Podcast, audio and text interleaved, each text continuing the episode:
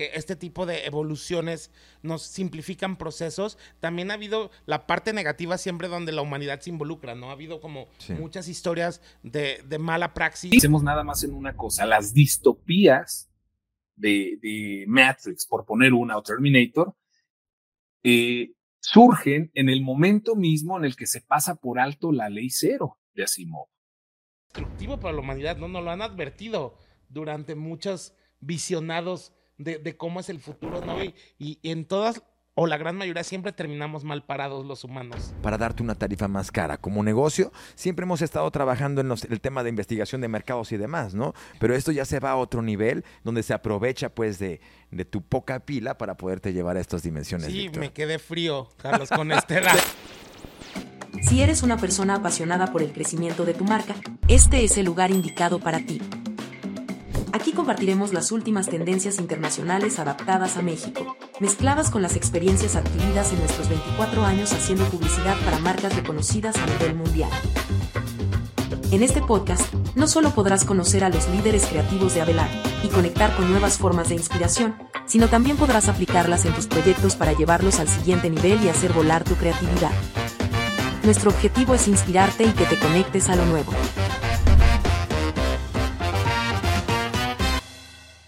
¿Estás listo para volar? Bienvenidos al podcast Marketing de Inspiración. Hoy vamos a estar tocando un tema buenísimo, los mitos y las realidades de la inteligencia artificial.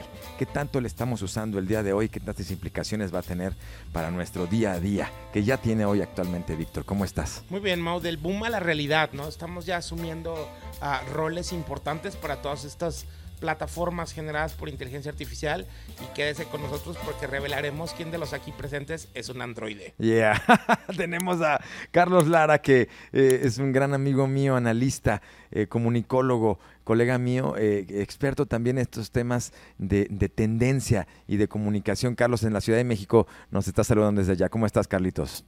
Aquí estamos en calidad de chilampatíos, que por cierto, saludos a nuestra ciudad, que hoy cumple 482 años, si mal no recuerdo.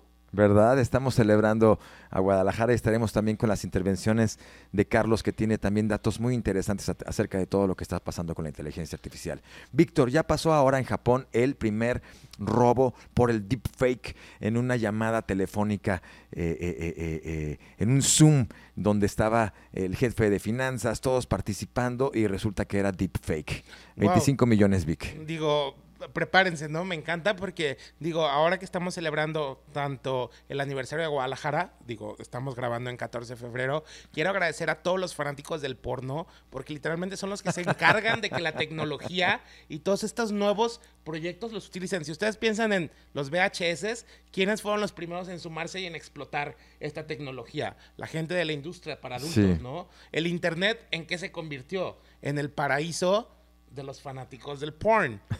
Y la inteligencia artificial en qué se ha convertido gracias a toda esta gente que pasa horas frente a su computadora en lo que estamos disfrutando hoy en día, Mau. ¿Saben la cantidad de perfiles que hay hoy en día de celebrities hablando de esto de las estafas, ¿no? Hacerte pasar de Henry Cavill con cualquier otro actor. O sea, son miles. Y literalmente gracias a todos los pajeros del mundo por el tiempo que invierten en que la tecnología avance.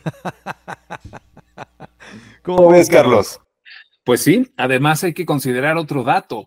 Desde hace ya un par de años, en México por lo menos, ya existen más smartphones que habitantes, ¿no? Esto pues no había ocurrido y creo que eso también es un elemento, la portabilidad, ¿no? De la prótesis eh, es un elemento de consumo eh, en este mercado de la distancia, eh, domiciliado, habitacionado, como sea, que le da un dinamismo especial, ¿no? Gemini es la Gemini, la nueva eh, eh, plataforma de Google. Ahora desaparece Bard, que, no le pegó mucho y ahora tiene esta eh, eh, eh, nueva herramienta que tú ya puedes utilizar, cuesta más o menos 21 euros y funciona muy bien como un, una herramienta que ahora Google no se puede quedar atrás. A todo este OpenAI, a toda esta información que estamos viviendo ahora, esta es la nueva herramienta que tiene Google. Microsoft también lanza su herramienta que se llama Copilot. La lanzó ahora con una campaña que estuvo muy chido este, en Super Bowl, con un comercial de un minuto que te decía, watch me. Yo no puedo, no puedes hacer esto, no puedes hacer lo otro. Watch me doing it. Claro que sí lo puedo hacer con la ayuda de esa tecnología, ya en un nivel masivo en el Super Bowl, Víctor. Y, digo, interesante toda esta evolución, chicos, pero al final es la parte humana, ¿no? Cómo interactuamos nosotros, digo, nosotros como una agencia de publicidad en la que este tipo de evoluciones nos simplifican procesos. También ha habido la parte negativa siempre donde la humanidad se involucra, ¿no? Ha habido como muchas historias de, de mala praxis, digo, lo que vivimos hace un año con la huelga de actores y de escritores que fue derivada de que los estudios muy inteligentemente decían, ok, hacemos un escáner y con inteligencia artificial te uso como extra en estas escenas, ya saben, de conciertos o escenas masivas y no te pago. ¿Sabes cómo era? Como, ven, te escaneo, te convierto en un avatar.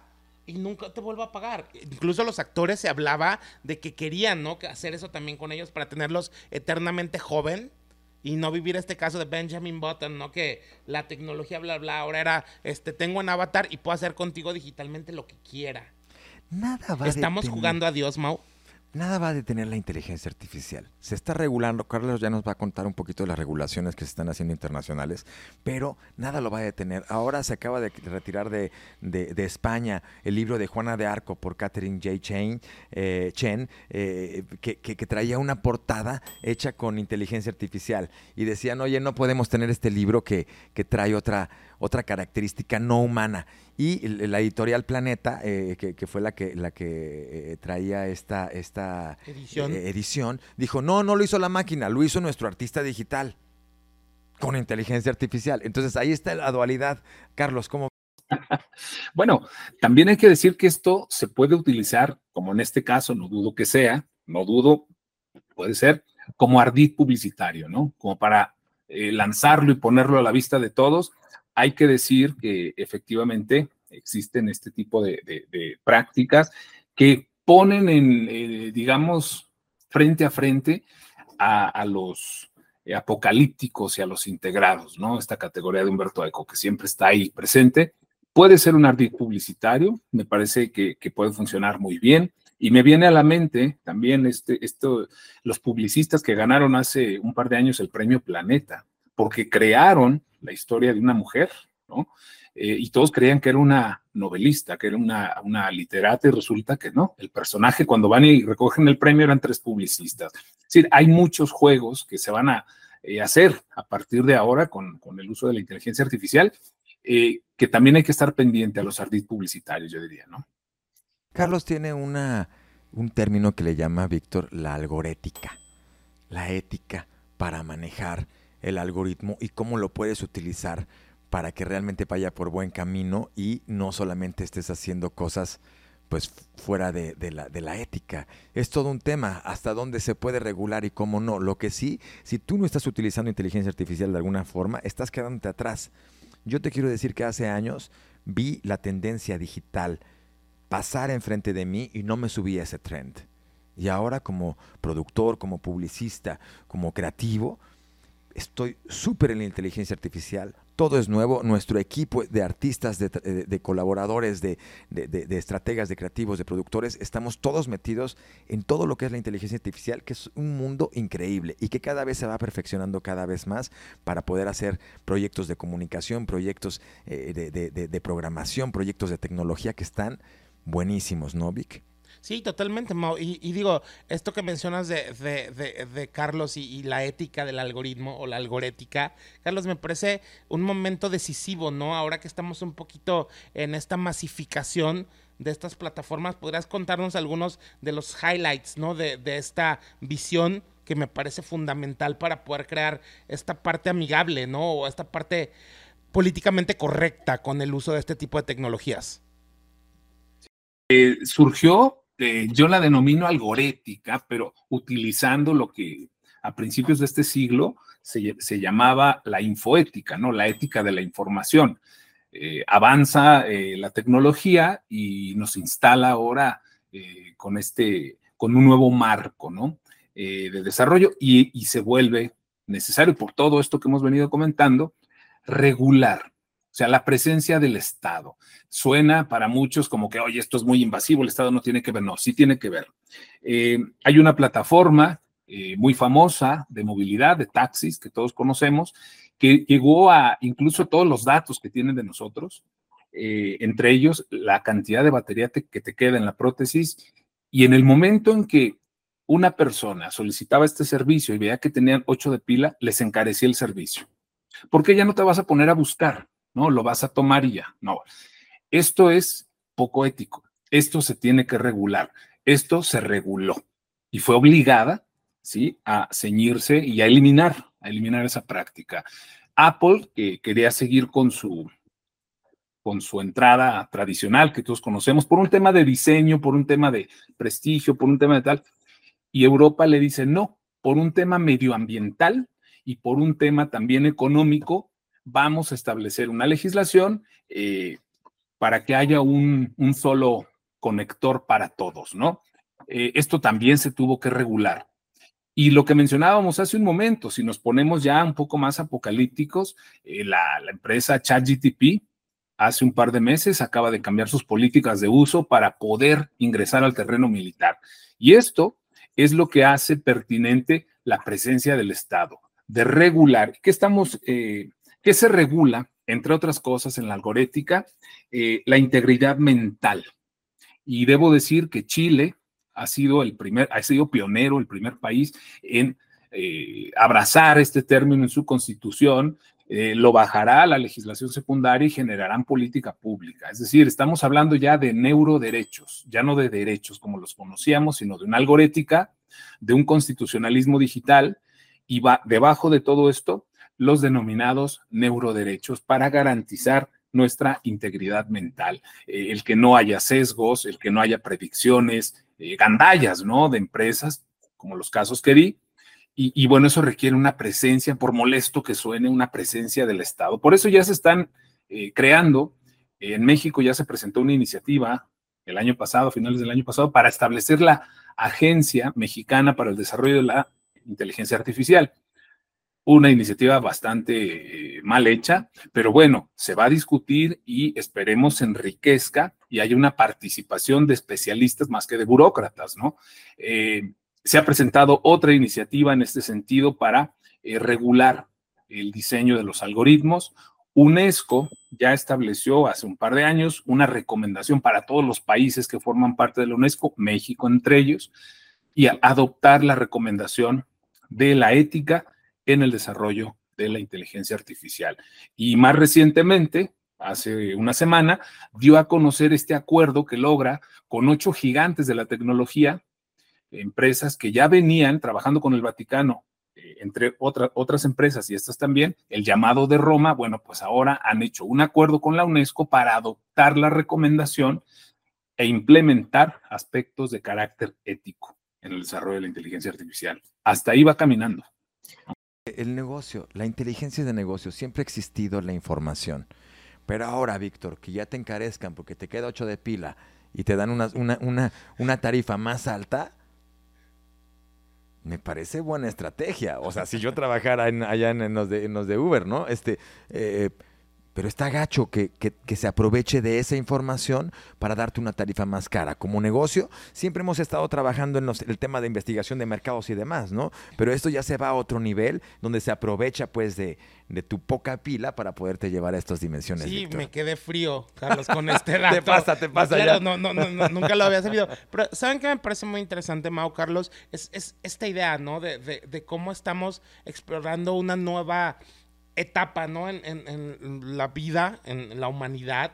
Y creo que la gestión de qué es correcto, qué es incorrecto de manera legal es fundamental, ¿no? Porque como hablamos, los corporativos son Satanás. Ahora sí que ángel caído de nombre Lucifer, ¿no? Y, se van a aprovechar de todos estos huecos que no hay o que no legislan, como el uso de, la imagen de celebridades, ¿no? Que cuántas cosas hemos visto, imágenes en, en, inteligencia artificial, donde salen muchos personajes y solo porque lo pueden hacer, ¿no? Y hasta ahí en lo que lo conjuran, pues muchísima gente se está, se está aprovechando de esta tierra de nadie. Hemos hablado de Taylor Swift como uno de los grandes influencers de los últimos tiempos y ella, como es un personaje de alta influencia, Carlos Víctor, eh, eh, han, utilizado su imagen eh, con eh, lookalikes, eh, con inteligencia artificial. Y ella está siendo uno de los protagonistas que quiere proteger su imagen y gracias a Taylor Swift se está llevando a la regulación de la inteligencia artificial y el resguardo de la imagen de aquellos personajes que son famosos y que están regulando su imagen en, las redes con, esta, estas tecnologías que, que los afectan directamente, Vic. Y real, ¿no? Digo, creo que las celebridades y los deportistas que son estos personajes, ¿no? Que tienen fortunas, no pueden impulsar estas legislaciones, ¿no? Pero ahora sí que en el mundo real todo puede pasar, ¿no? Todos, todo de todos. Y eso de repente es muy frustrante. Yo he visto N cantidad de cosas que tú dices, ¿es en serio que están usando un lookalike de X celebridad en su publicidad? Y dices, pues eso no está chido. Al menos para mí creo que no es correcto Hemos hablado de, la, de, las predicciones del cine, Carlos. Nosotros siempre estamos viendo cómo el cine anticipa un poco la tendencia, cómo vienen los colores, cómo vienen las, las formas, cómo vienen los lenguajes. Y el cine también, eh, lo hemos visto en algunas de tus entrevistas, Carlos, como también tú lo pones como un, eh, eh, una, una industria que predice el futuro, ¿no? De alguna forma hemos visto cómo la inteligencia artificial en Terminator, en, Matrix, hacen una... Hacen En 2001 dice del espacio, ¿no? Qué miedo cuando la máquina nos empieza a querer atacar, ¿no? Y derribarnos. Por la misión, ¿no? Por, por, la misión. Entonces se ha, se ha vuelto una, unas predicciones un poquito negras. Pero yo te voy a decir, por supuesto que está ese cine que presenta ese, esa oscuridad, pero también hay otra tendencia de una vida súper plena para los humanos, donde ya dejamos de hacer actividades. Por ejemplo, ya ahora OpenAI lanzará este software próximamente, donde tú puedes hacerle que, oye, eh, asistente, así como Siri, cómprame un vuelo para irme a Londres este próximo fin de semana. Oye, pídeme un Uber para ir a la casa de mi mamá. Entonces es un asistente que hace tareas, eh, se llama LAM, Large, Action Models, que te están ayudando a generar tareas que combinan contigo y que no necesitan ninguna autorización más que tu voz. Decirte, oye, resérvame, oye, cómprame, hazme esto y ya lo hace la máquina por ti. Así es que eso ya está sucediendo y bueno, creo que también es una herramienta que nos va a facilitar muchísimo la vida. Carlos, ¿qué opinas de esto?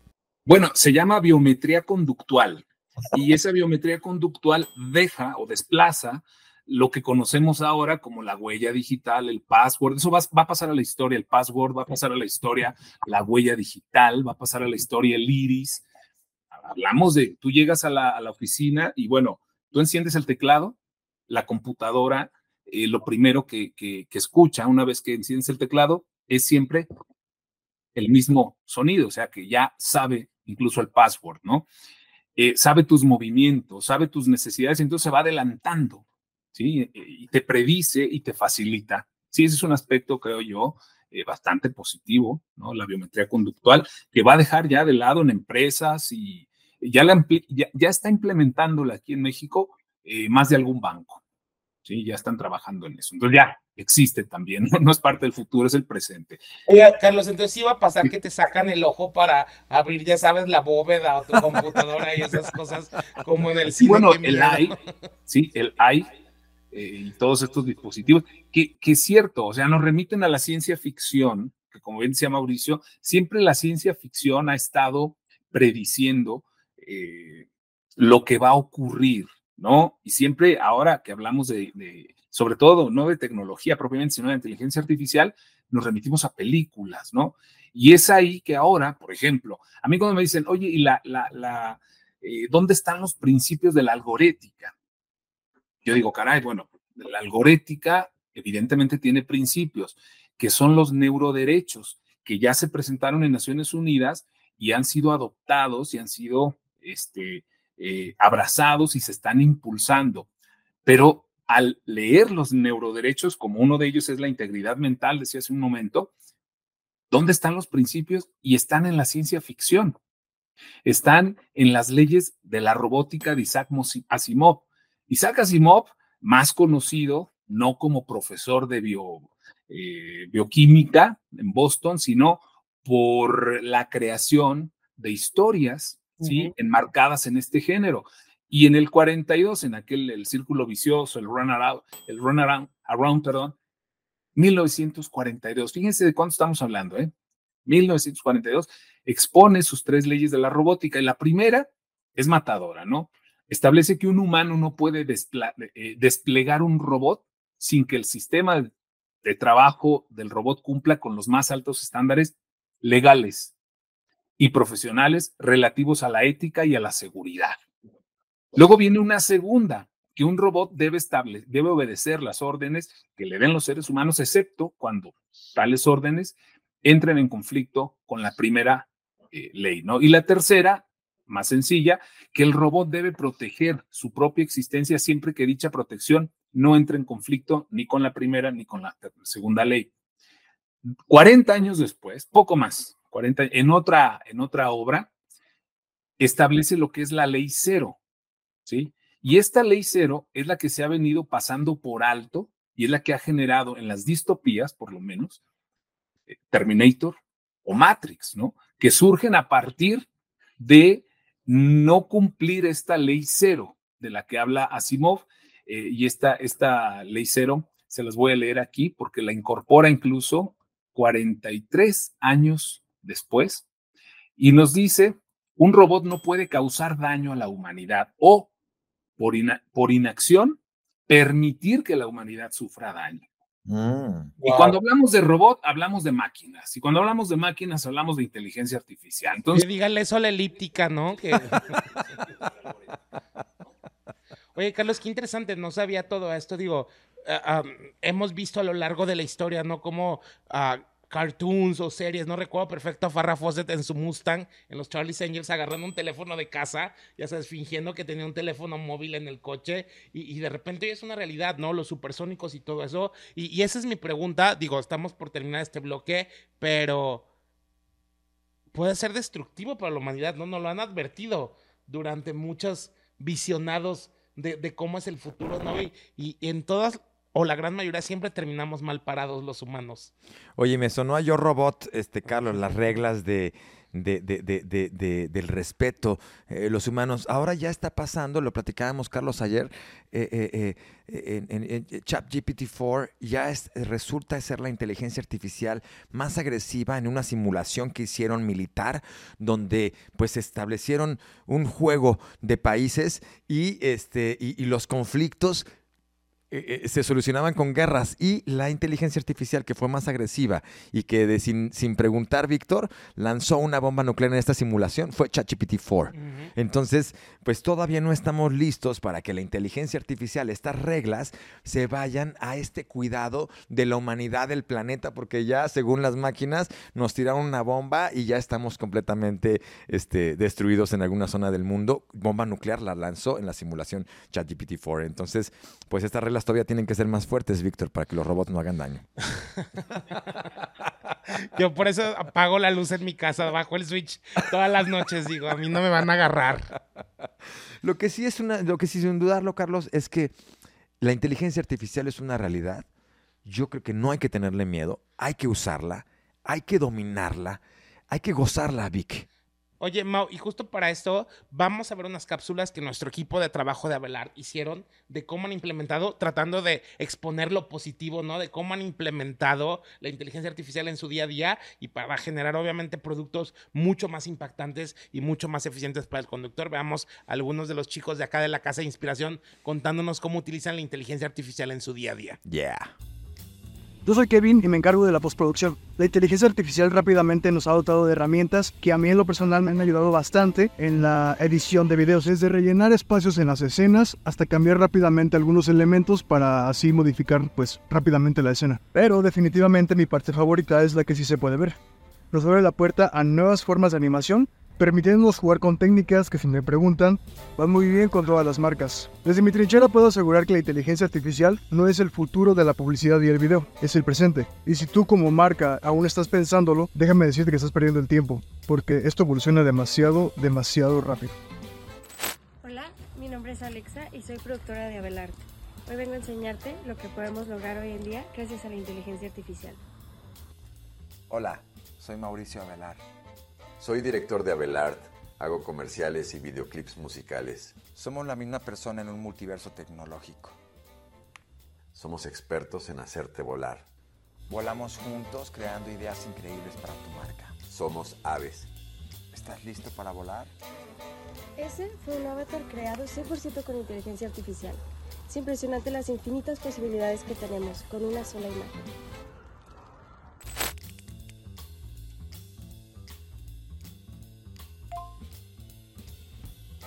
Hola, ¿qué tal? Soy Kike y soy diseñador multimedia en Abelard.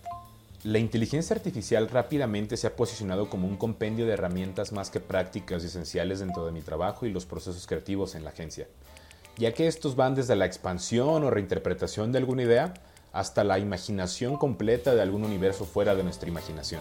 Es por eso que ha venido a revolucionar el flujo de muchos de los trabajos y resultados, convirtiéndolos en un proyecto integral y siempre en tendencia. Así que no esperes más, únete a nosotros en esta revolución audiovisual. Y bueno, nada más esto que, que decías. Mira, ChatGTP, ¿por qué se hace, por qué es pertinente hablar de Isaac Asimov? Eh, me lo decía Luis Miguel Hernández Alcázar, que es eh, eh, pieza clave en la tribu del pulgar, pieza clave. Y él hace este hallazgo y me dice, a ver, pensemos nada más en una cosa, las distopías de, de Matrix, por poner una, o Terminator, eh, surgen en el momento mismo en el que se pasa por alto la ley cero de Asimov. Entonces dices, ok. Y la reflexión que hace Luis Miguel dice, ¿debe preocuparnos o no el hecho de que las distopías actuales ya no discuten este dilema ético? ¿Por qué? ¿Por qué debe preocuparnos? Yo digo que sí, porque ChatGTP en menos de un año, lo que ha generado, lo que ha logrado, cambia sus políticas de uso para entrar al terreno donde toda la tecnología ha detonado, ¿no? Y si nos vamos más atrás y vemos eh, las máquinas, desde eh, la máquina de pensar, de, de Ada Lovelace, y cómo se fue transformando, y el momento preciso en que surge y financian ese proyecto es en la guerra mundial, como suele suceder, ¿no? Y luego las intenciones posteriores, por eso yo creo que sí, Luis Miguel tiene razón, habría que, debemos tener una cierta preocupación de que las distopías actuales ya no se detengan, ¿sí? A valorar por lo menos este dilema ético. Por 15 dólares podías hacer tu pasaporte de cualquier nacionalidad con cualquier fotografía en una página que utilizaba inteligencia artificial para hacer documentos que podían pasar cualquier filtro. Ya cerraron esa web, pero estuvo abierta por 15 dólares. Imagínate cuánta gente pudo haber hecho. Este es el tema de la ética. Yo te voy a decir como creativo, yo te voy a decir como creador. A mí me encanta la inteligencia artificial. Me encanta que no tiene tantas regulaciones, por lo menos para nosotros como publicistas me encanta. Dicen que luego ya le va a poner meta a todo lo hecho con inteligencia artificial una marca de agua. Órale, que luego hay otras inteligencias artificiales que quitan las marcas de agua. Pero mientras ya se va a empezar a identificar en, los, en los menos expertos este, eh, que, ya se hizo algo con inteligencia artificial. Entonces tú puedes elegirlo o, eh, eh, o, repelerlo, porque hay mucha gente que también odia las cosas de inteligencia artificial o son completamente en contra de la inteligencia artificial. Entonces yo creo que es una herramienta muy interesante. Hay muchas tecnologías. Apple también está haciendo la inclusión hacia nuevas cosas muy masivas e, anyway, no te pierdas la oportunidad de meterte a esta, esta oportunidad. Si no has trabajado todavía con ChatGPT, te estás perdiendo una oportunidad. Mid Journey también está buenísimo para crear imágenes. Pika para crear eh, eh, eh, Runway, para crear image to video. Hay muchas cosas muy, muy especiales que estamos utilizando y todo es nuevo. Si tú no sabes nada, nadie sabemos nada. Apenas todo lo estamos aprendiendo y pues ese, ese, ese es el, el, el espíritu. Víctor, para cerrar.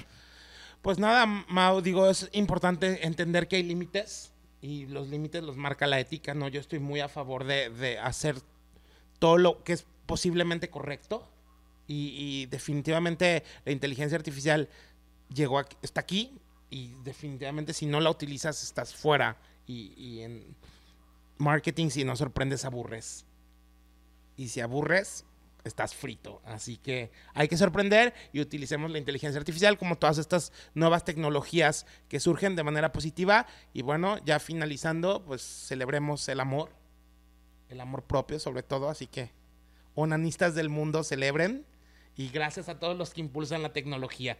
Oye, Víctor, Víctor siempre es un visionario, este, tiene unas, unas visiones muy especiales, muy, muy padres, que a mí me, me, gustan mucho sus ideas, obviamente.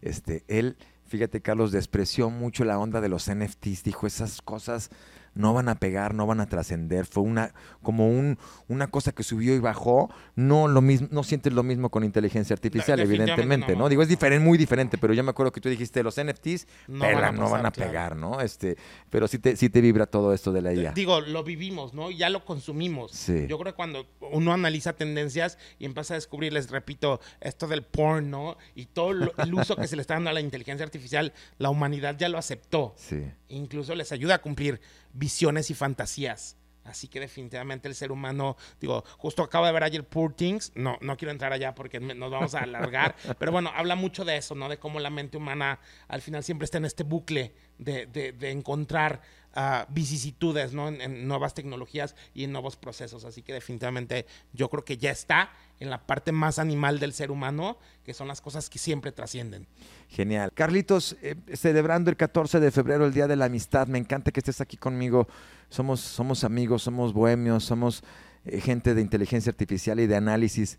De verdad estoy muy feliz que no sea la, última, Carlitos, que estés con nosotros. Para cerrar algún comentario, querido, eh, eh, y darle, darle cierre aquí con, con, tus ideas.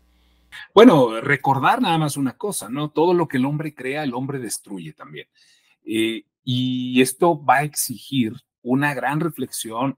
el derecho, estamos viendo cómo se va quedando atrás de la tecnología. O sea, va la tecnología y va el derecho ahí intentando parchar este, todos esos huecos que se van generando. Eh, y bueno, esto va a, exigir que en el concierto internacional de países, bajo una idea que, yo llamo la mundialización, no la globalización, porque es muy distinto, tendrá que haber acuerdos. La algorética se enmarca en la mundialización, que es lo que está haciendo UNESCO, eh, si fuera globalización, lo estaría haciendo la Organización Mundial del Comercio y ahí sí, este, créanme que no cabe la algorética eh, en ningún espacio, ¿no? Entonces yo creo que esto va a exigir, yo estoy de acuerdo contigo, hay que, hay que usar la inteligencia artificial, saberla usar, saberla usar, porque facilita eh, nuestra vida diaria. Solo que ya tenemos un antecedente y ese es el que preocupa y lo pongo aquí en la mesa. Este puñado de empresas del Silicon Valley que inicios del siglo nace con una gran idea de hacer del Internet una herramienta a disposición de la humanidad. Al final, acabó al revés, puso a la humanidad al servicio de la red. Creo que no nos puede volver a pasar. Esto de la inteligencia artificial hay que verlo con cuidado.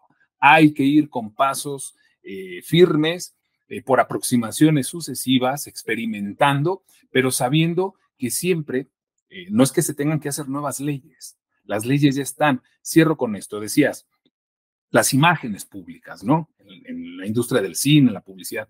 Pues ya existe algo que se denomina el derecho a la imagen. Ya hay regulación.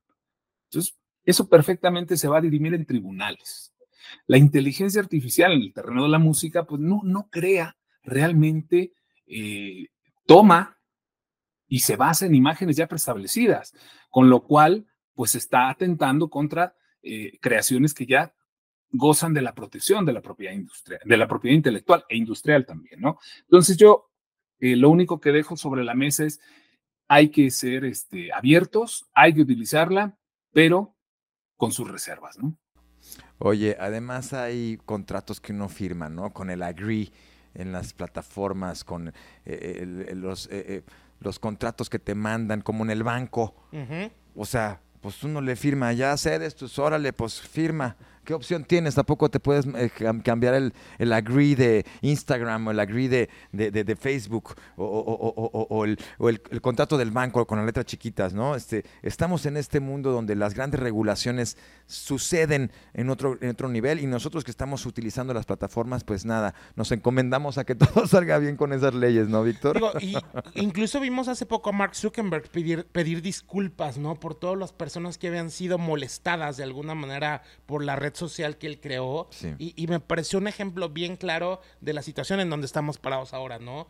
Sabes, tener que venir a decir, oye, perdón por el uso o el mal uso que está dando un individuo a una plataforma que es comunitaria, pues bueno, al final está poniendo un poco también el punto sobre el camino que se tiene que andar, ¿no? Las plataformas tienen que cuidar a sus usuarios. No te pierdas, tendremos más comentarios de esto, tendremos más pláticas de esto, invitaremos a Carlos en otra ocasión para seguir hablando de inteligencia artificial. Hay mucho, podríamos estar aquí ocho horas hablando de las últimas noticias de lo que está pasando en este momento, pero bueno, ojalá que te haya dado un buen contexto e inspiración para que tu marca, tu proyecto ya entre en estas nuevas dinámicas. Hay muchas herramientas, gracias a los muchachos de la Casa de Inspiración también que nos comparten un poco la intimidad de creación que tenemos acá en Abelart y, y pues ha sido un placer compartir contigo, Víctor, Carlos Lara. Visiten la tribu del Pulgar también ahí la red social que tiene Víctor, eh, eh, perdón Carlos, eh, con, También visiten mi red social. También la, la, red social de Víctor con todo lo que tiene que ver con moda, etcétera, etcétera. Así es que estaremos ahí conectados. Somos la Casa de Inspiración, esto es Marketing de Inspiración. Nos vemos a la próxima. Gracias.